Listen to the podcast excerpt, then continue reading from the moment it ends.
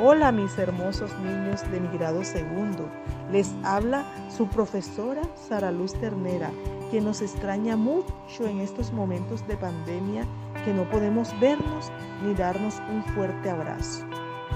Les voy a contar una historia que le ocurrió a un niño llamado Andrés Felipe, el cual al despertar le contó a su hermosa madre que había soñado con su escuela.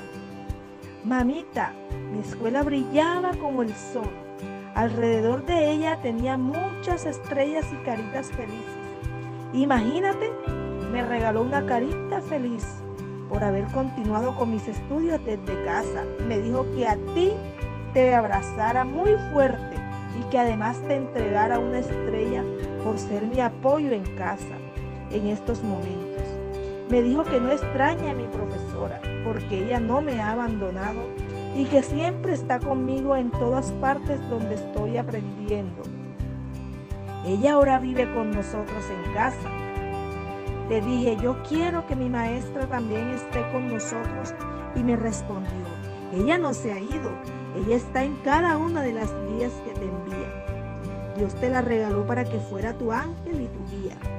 Ella también te ama y aunque no la veas, también está contigo. Cuando aprendes desde la casa valores, la fe en Dios, cuando cuidas de la naturaleza, en la oscuridad tu maestra es la luz. También mi escuela abrió sus brazos y me regaló un libro y me dijo que ahí estaba la sabiduría, que cuidara de mi familia, la cual representa el amor de Dios. Me dio su corazón para que no olvidara que la escuela es amor y yo era ese amor. Además me regaló un lápiz bien hermoso para que no deje de escribir mis sueños cada día. Mis niños hermosos, ¿qué tal les pareció el sueño de Andrés Felipe?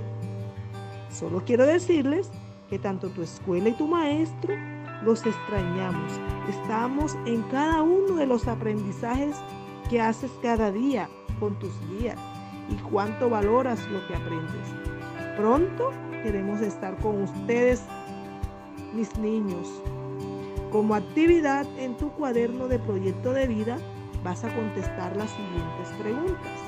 Primero, ¿qué extrañas de tu escuela? Segundo, ¿te gusta estudiar en casa? Y tercero, dibuja la escuela de tus sueños.